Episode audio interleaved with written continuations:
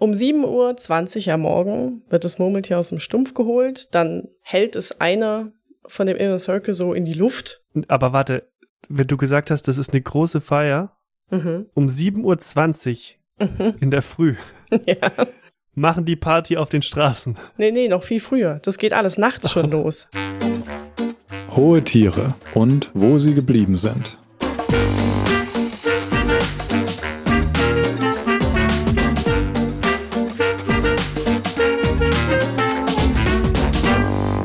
Hallo zusammen, liebe Hörerinnen und Hörer und willkommen zur vierten Folge von Hohe Tiere. Ich bin Bex Ich bin Moritz. und wir reden heute über das Erdschwein, das Pfeifschwein, den Pfeifer oder auch Dickholzdachs. Bitte was? Frei übersetzt sind es alles Namen für unser heutiges hohes Tier, also frei übersetzt aus dem Englischen. Es geht um ein berühmtes Waldmurmeltier, das sicher die meisten von euch kennen, denn es hat die Redewendung und täglich grüßt das Murmeltier geprägt. Sein Name ist Punks Tawny Phil. Aber bevor wir zu ihm kommen, wollte ich erstmal ein bisschen was über die Tierart an sich erzählen, weil ich habe bei der Recherche gemerkt, dass ich im Grunde einfach gar nichts über das Waldmurmeltier wusste. Moritz, sind dir schon mal Murmeltiere begegnet? Ja, also ich habe in, in den Bergen schon Murmeltiere gesehen. Nicht so richtig aus der Nähe, aber man sieht die ja dann manchmal so ihre Köpfe hochstrecken. Ja, sie sind da meistens schnell weg. Man kommt nicht nahe dran. Also wenn man ihnen näher kommt, dann verschwinden die sofort. Damit hast du die zweite Frage auch schon beantwortet, wo du sie am ehesten verorten würdest, diese Murmeltiere in den Bergen. Ja, Genau, daher kenne ich die auch, wandern in der Schweiz und so. Aber das Murmeltier, um das es heute geht, ist ein besonderes, denn, wie gesagt, die meisten Murmeltiere leben in den Bergen. Das Waldmurmeltier, wie der Name schon sagt, aber nicht. Es lebt nämlich eher so im Flachland, am Waldrand, auf freien Feldern und da gräbt es seine unterirdischen Baue. mhm. Auf Englisch heißt das Tier unter anderem Woodchuck. Darauf werde ich mich auch öfter, so werde ich es auch öfter nennen, oder Groundhog. Der wissenschaftliche Name ist Marmota monax. Groundhog ist natürlich das, was einem als Cineast am ehesten was sagt. Ja, natürlich. Ich wusste, dass wir auf den Film zu sprechen kommen, aber wir müssen uns noch ein bisschen gedulden.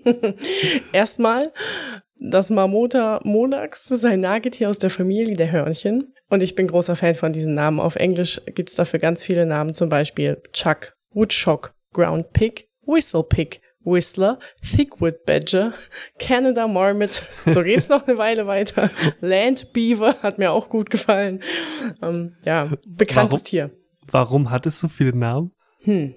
Ich kann nur spekulieren, es ist wahnsinnig verbreitet in den USA und auch in Kanada und ich Mhm. denke, es kommt einfach daher, dass jede Gegend so den eigenen umgangssprachlichen Namen dafür erfunden hat. Ja, Es bezieht sich sicher oft auf das Aussehen, denn das Murmeltier hat ein, das Waldmurmeltier hat ein rötlich-braunes Fell. Das ist gar nicht so klein, das wird bis zu 68 Zentimeter lang und 6 Kilogramm schwer, ist ein ganz schöner Klopper. mhm. Und wie gesagt, lebt vor allem in den USA und Kanada. Dort kennt das Tier auch eigentlich jeder, sehr bekanntes Tier. Und was ich noch spannend fand, so kleiner Fun-Fact schon am Anfang, das Waldmurmeltier macht seinem Namen alle Ehre, auch wenn es nicht direkt im Wald lebt, aber wenn es mal in Gefahr ist vor Fressfeinden, dann kann es auf Bäume klettern. So, wenn Oh. ein Fuchs kommt, Ja. klettert es auf den Baum. So, Moritz, kleine intime Frage am Rande. Wie oft schneidest du dir die Fingernägel? Wie oft ich mir die Fingernägel schneide. Ich hätte spontan gesagt, so einmal die Woche. Aber ich habe da keinen Kalender, Okay, in schade. den ich das eintrage. ich tatsächlich auch nicht. Ist das Ähm. nicht, also ich- ich- Fingernägel sind doch immer so, sie, die Länge ist perfekt und dann ist plötzlich dieser eine Tag und sie sind viel zu lang und dann schneide ich sie. Ich habe keine Ahnung. Ich arbeite im Handel. Meine Nägel sind praktisch nicht vorhanden, weil sie jeden Tag auf der Arbeit abbrechen. Aber eigentlich ist das jetzt sehr ausufernd geworden. Willkommen zum Fingernagel-Podcast. Genau, Fingernagel-Podcast. Ich wollte nur sagen, menschliche Fingernägel wachsen im Schnitt so einen halben bis ein Millimeter pro Woche. Die Nagezähne von diesem Waldmurmeltier wachsen in der Woche 1,5 Millimeter. Also stell dir vor, du hättest Zähne im Mund, Mhm. die noch schneller wachsen als deine Fingernägel. Aber das äh, Nagetier, das Waldmurmeltier, nutzt sie auch genauso schnell wieder ab, weil es eben nagt. Und um nochmal auf dem Namen rumzureiten, im Englischen hat es sogar einen Zungenbrecher geprägt. Daran werde ich mich jetzt mal versuchen. How much wood would a woodchuck chuck if a woodchuck could chuck wood? A woodchuck would chuck all the wood he could if a woodchuck could chuck wood. Nicht schlecht, aber auch daran, daran musste ich vorhin denken. Ich war nur nicht in der Lage in der Kürze. Du kanntest den?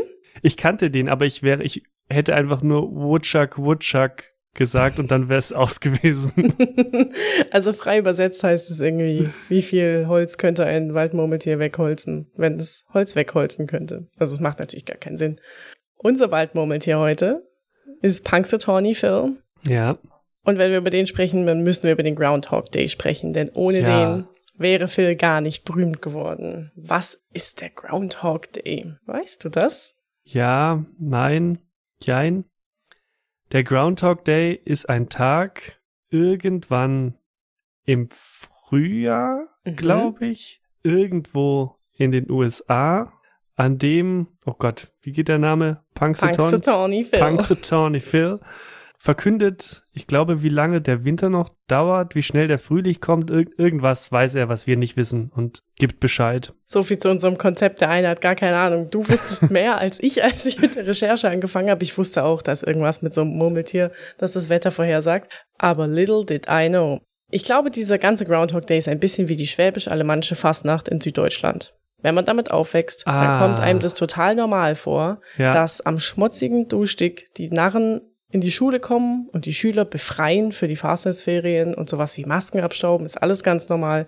Wenn ja. man nicht da aufgewachsen ist, denkt man sich heimlich, dass die doch alle einen Sprung in der Schüssel haben.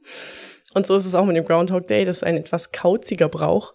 Und der findet jedes Jahr am 2. Februar in mehreren Orten in den USA statt. Oh, es gibt nicht nur einen. Mhm. Aber der berühmteste und älteste ist eben in der Kleinstadt Punxsutawney in Pennsylvania. Das ist rechts in den USA, also im Osten.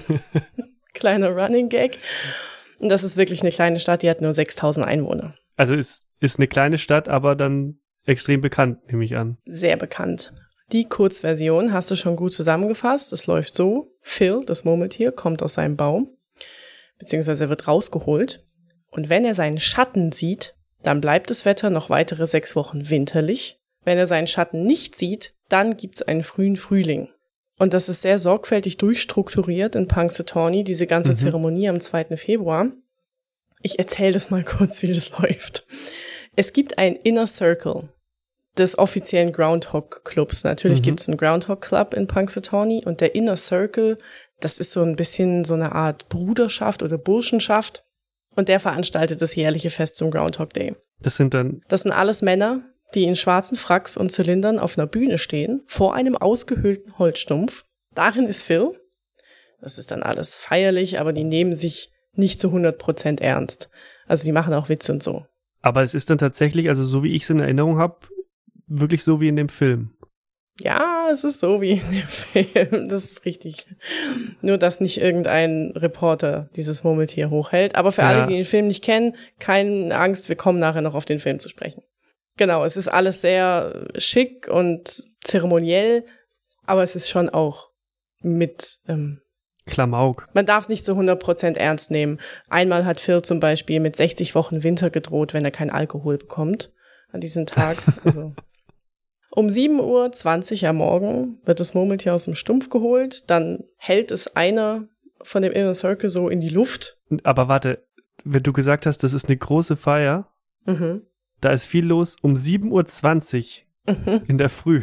Ja machen die Party auf den Straßen. Nee, nee, noch viel früher. Das geht alles nachts schon los. Morgens um sechs, also ungefähr um sechs, glaube ich, gibt's ein Feuerwerk. Ja. Ähm, und dann sind die da alle, also, und da wird getanzt und Musik und so. Also das, das geht schon viel früher los.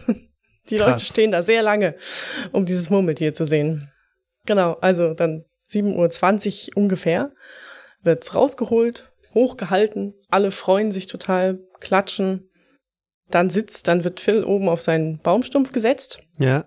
Und der Präsident des Inner Circus, der Fair Weatherman, der spricht dann mit Phil in der Sprache Groundhoggies, also murmeltierisch. Und nur der Präsident kann das Tier verstehen. Das wird von Präsident zu Präsident weitergegeben, wie mhm. diese Sprache funktioniert. Logisch. Genau, und dann übersetzt er diese Vorhersage und der Vice President liest dann eine von zwei vorbereiteten Schriftrollen vor, die sind meistens in Reimform und wir hören da jetzt mal kurz rein. It's a beautiful morning, this I can see, with all my fans viewing virtually. my faithful followers being safe and secure, our tradition of Groundhog Day must endure. We have all passed through the darkness of night, but now see hope in morning's bright light. But now, when I turn to see, there's a perfect shadow cast of me. Six more weeks of winter there will be.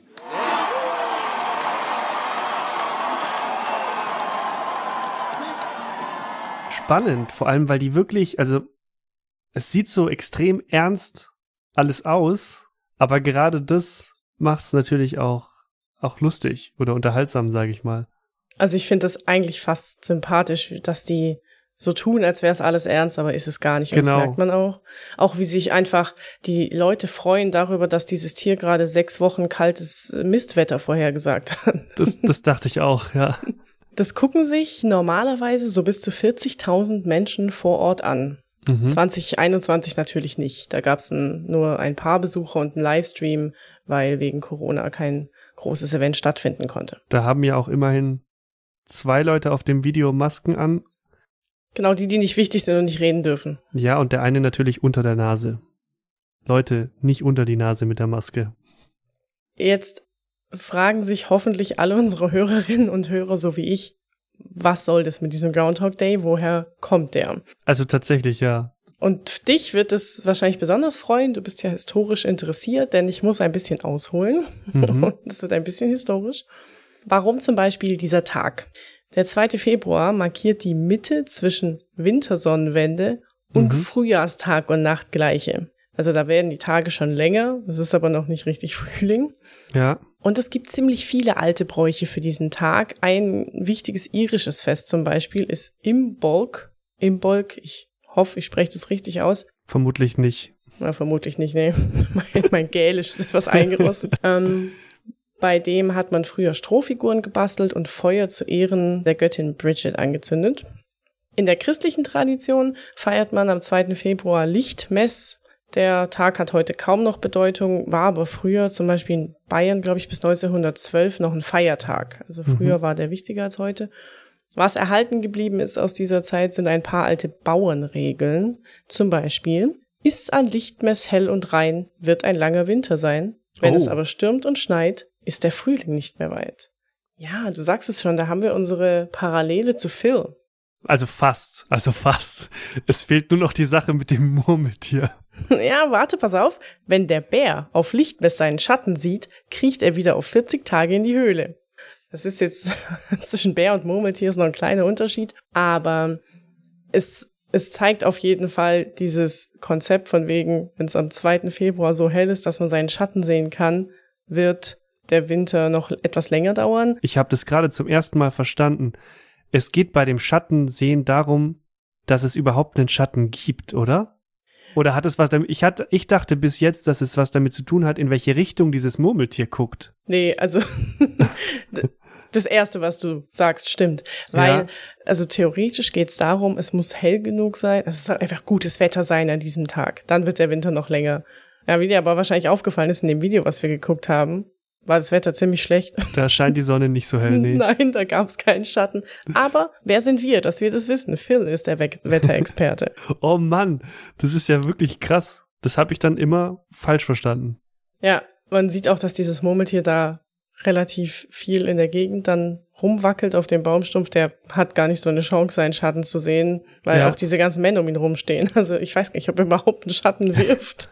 Aber gut, vielleicht ja auch, wenn sie ihn hochhalten. Das gehört zu den Geheimnissen des Inner Circles, in die ich niemals eingeweiht werden werde, denn ich bin eine Frau, ich darf auch gar nicht Teil des Inner Circles sein. Das, das wollte ich auch schon fragen, weil auf dem Video sind nur vor allem ältere Herren. Also Burschenschaft trifft es tatsächlich so ein bisschen dann. Genau. Und du erinnerst dich, dass ich das mit der Fassnacht verglichen habe? Ja. Das passt auch zu den Burschenschaften, denn tatsächlich kommt dieser ganze Trubel um Punxsutawney Phil ursprünglich aus Deutschland. Denn wir haben irgendwo einen Bären einmal im Jahr rausgeholt. nein. Hoffentlich bitte nicht. Nein, nein, zum Glück nicht. Also nicht, dass ich wüsste. Es gibt in den USA eine Gruppe von jetzt zitiere ich mal kurz Wikipedia, von deutschsprachigen Bewohnern, die sich seit dem 17. Jahrhundert in Pennsylvania, einem späteren US-amerikanischen Bundesstaat, angesiedelt haben und die ursprünglich als Einwanderer mehrheitlich aus der Pfalz kamen. Mhm. Die von ihnen besiedelte Region wird in Amerika als Pennsylvania Dutch Country bezeichnet. Die sprechen nämlich so ein sehr stark dialekt gefärbtes Deutsch. Ja. Und bei denen heißt das Groundhog Grunsau. Und das Ganze klingt dann so. Hallo liebe Leute, Doug aus Pennsylvania ist wieder da mit einem pennsylvanisch deutsches Wort für die Woche. Und was ist das? Der zweite Honning ist Grundsaatdog da bei uns in Amerika. Und für uns pennsylvanisch Deutsch, Leid, das ist unser Feierdog. Die Grundsaatdog. Der Mann, den wir gerade gehört haben, ist Douglas Maidenford. Das ist ein Autor und Musiker aus Pennsylvania und der hat ähm, auf YouTube Videos zu Pennsylvania Dutch veröffentlicht und das ist eins davon. Da erklärt er den Grundsaudog. Ich kann das nicht gut nachmachen. Lieber, lieber lassen. Dialekte schlecht nachmachen. Lieber Dialekte nicht nachmachen, als sie schlecht nachmachen. So. Ja. Tja, vergiss es, denn ich habe noch ein schönes Gedicht über die Grundsau gefunden in Pennsylvania Dutch. Ähm, es gibt nämlich eine eigene Wikipedia für Pennsylvania Deutsch, wie sie sagen. Und ich tue uns das jetzt nicht an, das lange vorzulesen. Wir verlinken es in den Show Notes, aber den Refrain von diesem Liedgedicht muss ich mal kurz vorlesen. Das wird sehr schön. O du Grundsau, du bist unser Prophet, du sagst uns, was es Wetter gibt, ob's reckert oder schneit. Bei dir ist sie schwäbisch. Ja, ein bisschen. Hm, könnte das an meiner Herkunft liegen. Ich finde, in dem Video hat sich's hat's mich an Norddeutsch und Schwäbisch gleichzeitig erinnert. Ich, Ja, tatsächlich. So eine Mischung. Genau, es gibt noch sehr viele andere Traditionen und Ursprünge zum Grundsau-Dog, aber das soll an dieser Stelle jetzt mal als historischer Exkurs genügen, denn es soll ja auch eigentlich um, so, um unser hohes Tier Punxsutawney Phil gehen. Fakt ist, der Groundhog Day, wie man ihn heute kennt, wird seit 1887 offiziell in Punxsutawney begangen. Und was, was ich mich jetzt die ganze Zeit frage, woher kriegen die dieses Murmeltier? Tja, das ist eine gute Frage, die ich mir auch gestellt habe. Dazu kommen wir jetzt. Wir reden jetzt nämlich ein bisschen über The One and Only Phil. Der ist nämlich einfach ein Waldmurmeltier. Das lebt in Gefangenschaft. Also der Inner Circle kümmert sich das ganze Jahr darum und der lebt in so einem Mhm. Gehege in der Stadtbibliothek von Punxsutawney. Mhm. Der hat aber auch unterm Jahr viel zu tun, denn Phil besucht Schulen oder Sportevents oder sowas. Und der Groundhog Club hat dafür sogar seinen eigenen Punxsutawney Phil Bus. So, und Mhm. jetzt kommen wir zu deiner Frage. Daraus folgt ja nämlich noch ein anderer logischer Schluss, wenn das seit 135 Jahren, Ja. Wie alt, wie alt werden? genau, die normale Lebenserwartung von so einem Murmeltier ist ungefähr sechs Jahre. Oh, Dann, ja, also jetzt rechnen wir kurz Kopf. Ich habe das natürlich vorher gemacht, sonst wird das jetzt sehr lange dauern. Es müsste ungefähr der 22. Phil sein, der momentan das Wetter vorhersagt. ja. Der Groundhog Club behauptet steif und fest, es ist schon immer dasselbe Tier. Immer seit 135 Jahren derselbe Phil und der trinkt jedes Jahr im Sommer das Elixier des Lebens nach geheimer Rezeptur, das ihm weitere sieben Jahre schenkt. Okay. Und die Ursprünge, wo dieser Phil herkam, das habe ich nicht rausfinden können. Also es ist, ähm, man weiß es nicht. Und der, die Washington Post hat auch versucht rauszufinden, wo sie dieses Murmeltier immer wieder herbekommen, aber sie sagen es einfach nicht. Also Ja. die behaupten steif und fest, das ist immer noch der gleiche Phil. Da würde mich jetzt gerade nach der unser Charlie-Folge natürlich äh, interessieren, ob der alleine lebt und falls ja, ob das bei Murmeltieren okay ist. Also sind es soziale Tiere oder? Nein und jein. Er lebt nicht allein, er hat eine Ehefrau, Phyllis. Die Okay. bekommt übrigens nicht das Lebenselixier, weil die ist ja nur eine Frau, die hat Pech gehabt. Ähm, Also, so sagt es natürlich keiner. Aber sie wird nicht so lange leben wie er. Ja. Mit der lebt er zusammen. Die Murmel Waldmurmeltiere an sich sind, die haben jetzt keine richtigen Familienverbände. Mhm. Also die sind jetzt auch nicht sture Einzelgänger. Zum Beispiel, wenn sich äh, Murmeltier Mann und Murmeltier Frau treffen zum Kinder bekommen, dann bleibt das Männchen, wenn ich das richtig im Kopf habe, wenn die Kinder da sind, auch beim Weibchen und küm Mhm. die kümmern sich dann zusammen. Aber es ist jetzt nicht so wie, weiß ich nicht, Erdmännchen, die unbedingt diesen Familienverband brauchen. Okay. Aber die Frau hat ansonsten das- nichts zu sagen. Die ist halt, die wohnt mit ihm. Genau. die ist bei ihm und geht auch manchmal, glaube ich, mit auf seine Ausflüge, Mhm. aber leistet ihm halt Gesellschaft. Man könnte ja vermuten, dass sie auch da ist, um den 23. Phil dann zu gebären, aber das kann ja nicht sein, weil der Club behauptet, ähm, das ist immer noch derselbe Phil und der ist unsterblich. Okay. Die Frau müssen sie ja immer austauschen, offensichtlich, weil die kriegt ja das Lebenselixier nicht. Also Ja. ich weiß nicht, wie das vonstatten geht. Ähm, woher weiß ich das überhaupt alles? Der Groundhog Club hat auf seiner Homepage einen FAQ-Bereich. Das lohnt sich, den mal durchzulesen. Wir verlinken ihn in den Show Notes und die geben da teilweise sehr lustige Antworten auf seltsame Fragen. Zum Beispiel, ob Phil schon mal einen Zahn verloren hat. Hat er aber natürlich nicht. Er hat das beste Gebiss. Hm, Doch, hat er tatsächlich. Ah, Steht verdammt. da. Mhm, weil er muss, um seine Zähne abzunutzen, wir erinnern uns an die 1,5 Millimeter pro Woche, Ja. kriegt er Granola Bars, also Müsli-Riegel. Frag mich bitte nicht, wieso man ihm nicht einfach einen Nagestein oder irgendwas gibt, Mhm. aber daran hat er sich scheinbar mal, deswegen hat er ein Loch im Zahn und da musste der Zahn gezogen werden, ist aber wieder nachgewachsen. Jetzt reden wir die ganze Zeit über Phil, das ist auch gut, um den geht's ja heute, denn er ist auch das berühmteste, aber er ist nicht das einzige Murmeltier, das am 2. Februar das Wetter vorhersagt. Es gibt in anderen Gegenden zum Beispiel noch Buckeye Chuck in Ohio, Staten Island Chuck in New York City und Wharton Willie in Kanada. Und die sagen das Wetter auf lokaler Ebene vorher oder komplett für die USA und Kanada? Nee, nee, auf lokaler Ebene. Ich weiß auch nicht, ob sie sich immer einig sind, aber das ist ja, Ja, auch in genau. verschiedenen Klimazonen und so. Also, das wäre ein krasses Murmeltier, wenn es das für alles vorhersagen könnte. Ja. So, du hast jetzt endlich, kommen wir dazu, du hast es ein paar Mal schon angesprochen, der Film Groundhog Day. Zu Deutsch und täglich grüßt das Murmeltier mit dem, Da, da, da, da, da, da. genau, mit dem einzig wahren Bill Murray. Der hat Punxsutawney wirklich berühmt gemacht und dem Ort tausende neue Zuschauer beschert am 2. Februar jedes Jahr. Ich habe mich echt alt gefühlt. Der Film ist nämlich aus dem Jahr 1993. Ganz kurz, wer ihn nicht gesehen hat, in dem Film geht es um den ziemlich grantigen, misanthropischen Journalisten oder Reporter Phil Connors. Und er muss nach Punxsutawney in die Provinz, um über dieses Event zu berichten. Und er findet es nicht so gut.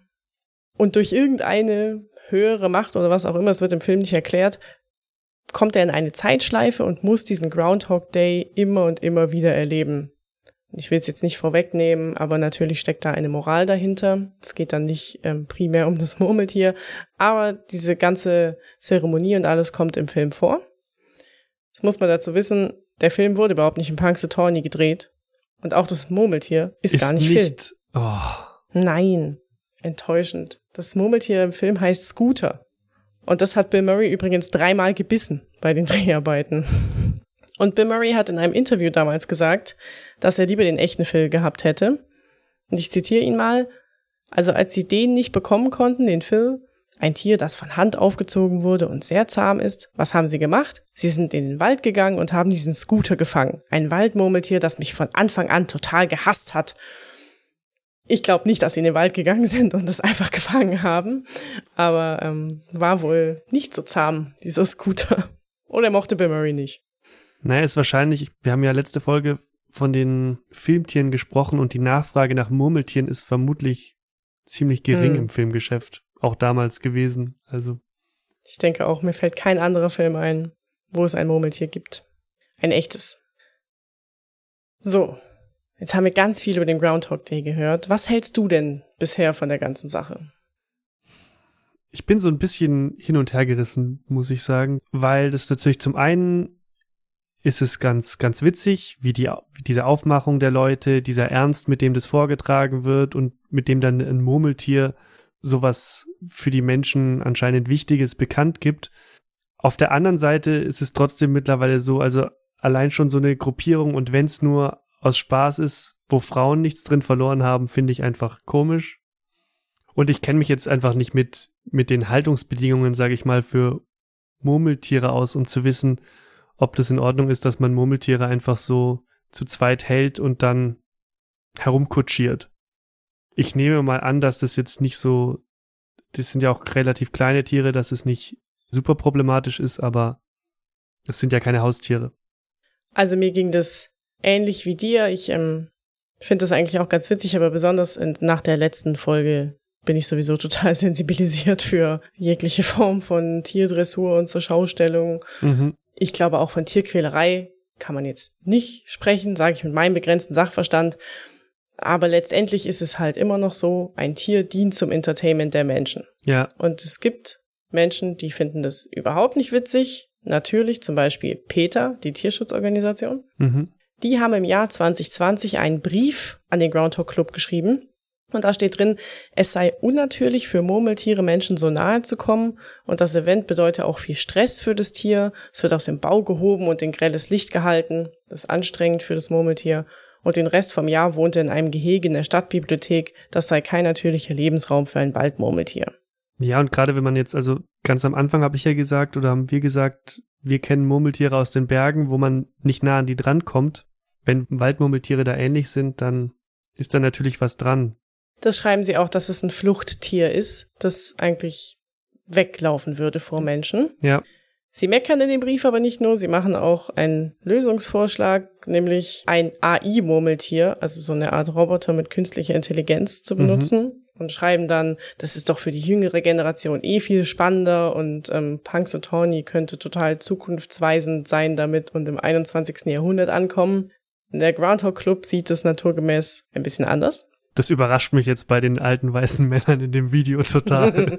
Oh, ich habe so versucht, diesen Begriff zu vermeiden, aber es stimmt einfach. Der amtierende Präsident Bill Dealey hat der Washington Post gesagt, wir machen das seit 134 Jahren und die Leute mögen es immer noch. Und dann hat er Zitat gesagt, warum sonst haben sie einen Film darüber gemacht, wenn wir etwas falsch gemacht haben?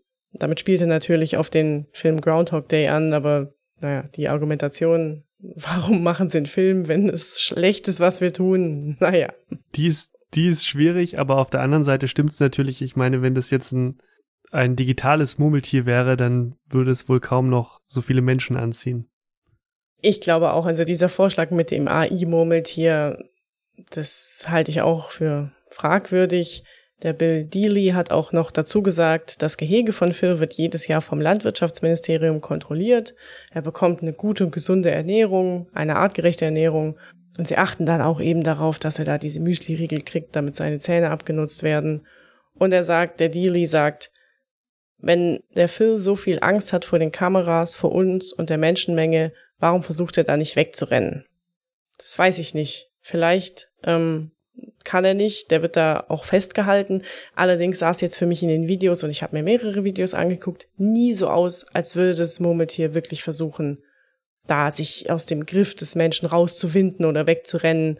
Ähm, der sieht relativ entspannt aus. Der, Mhm. der wächst ja auch mit denen auf, beziehungsweise lebt ja seit 135 Jahren mit Menschen und ähm, kennt die einfach. Aber trotzdem ist es wichtig, beide Seiten zu zeigen.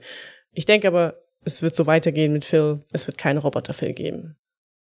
Also ich find's echt interessant, wie viel da hinter dieser Geschichte steckt. Weil ich kannte nur den Film, konnte mich da jetzt auch nicht, also ich habe den zweimal, glaube ich, gesehen, also so richtig gut an Details kann ich mich da auch nicht erinnern. Und dass da so eine erstens zeitlich lange und dann auch in Anführungsstrichen komplexe Geschichte dahinter steckt, finde ich spannend.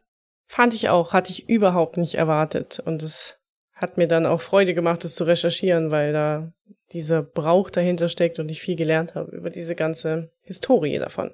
Mhm. Und ich nehme an, obwohl du am Anfang schon so viel Murmeltierfakten rausgehauen hast, dass du noch mindestens einen weiteren Murmeltierfakt mitgebracht hast, oder? Aber natürlich. Der tierische Fakt. Meiner Meinung nach den besten Fakt habe ich mir natürlich aufgehoben. Die Murmeltiere machen nämlich etwas, das ich auch sehr gerne machen würde manchmal. Sie halten Winterschlaf. Mhm. Und das machen sie, also als eine der wenigen Tierarten halten sie einen richtigen Winterschlaf und nicht nur eine Winterstarre. Bevor sie sich dann sechs Monate zum Schlafen hinlegen, nämlich von Oktober bis März, April, so, verdoppeln sie ihr Gewicht, damit sie eben überlebenswichtige Fettpolster ähm, sich anlegen, um diese sechs Monate zu überleben. Mhm. So, Moritz, und wenn wir schlafen als Menschen, dann sinkt unser Herzschlag auf so ungefähr zehn Schläge weniger als der Ruhepuls. also bei den meisten Menschen so 50 bis 70 Schläge Mhm. pro Minute, wenn sie schlafen und die Atemfrequenz 12 bis 16 Mal. Mhm. Das ist so der Durchschnitt. Was macht das Murmeltier im Winterschlaf? Erstens sinkt seine Körpertemperatur auf zwei Grad, also auf bis zu zwei Grad. Das Herz Krass. schlägt nur noch vier bis zehn Mal pro Minute und das atmet nur einmal alle sechs Minuten. Okay, das ist wirklich krass. Ich habe mich sofort gefragt. Das schläft bis April und die holen es im Februar aus diesem Stumpf raus. Oh, das ja. geht gar nicht. Aber daran haben sie gedacht, der Punxsutawney Phil, der hält keinen richtigen Winterschlaf, weil die Temperatur in seinem Gehege ist reguliert, damit er nie so richtig in Winterschlaf fällt. Sonst, das wäre Tierquälerei, ihn da rauszureißen. Ich weiß gar nicht, ob was es für Konsequenzen hätte für so ein Tier, wenn man es da aus seinem, ich atme einmal alle sechs Minuten und dann werde ich rausgerissen vor 40.000 ähm, Menschen, was das für Konsequenzen hätte. Ja, kurzer, schöner Fakt zum Winterschlaf der Murmeltiere. Ja, vielen Dank für den Fakt und vor allem aber auch für die Geschichte Ja, sehr zu gerne. Punxsutawney Phil. Dann sind wir schon am Ende der vierten Folge von Hohe Tiere. Dieser Podcast ist eine Pinguin-Pod-Produktion. Alle Infos und Folgen findet ihr auf hohe-tiere.pinguinpod.de. Den Link schreiben wir auch wie immer in die Show Notes. Auf der Seite gibt's auch ein Foto von Punxsutawney Phil. Außerdem findet ihr das Bild auch auf Instagram. Dort heißen wir at penguinpod. Und unter dem gleichen Namen findet ihr uns auch auf Twitter. Wir freuen uns wie immer über Feedback und über Tierideen. Die könnt ihr uns an unsere Mailadresse mail at penguinpod.de schicken. Zum Schluss haben wir noch zwei Bitten. Wenn euch dieser Podcast gefällt, dann empfehlt ihn doch euren Freundinnen, Freunden, euren Bekannten und Verwandten. Außerdem freuen wir uns, wenn ihr hohe Tiere bewertet. Das geht zum Beispiel auf Apple Podcasts und auf panoptikum.io. Vielen Dank fürs Zuhören und bis zum nächsten Mal. Tschüss. Tschüss.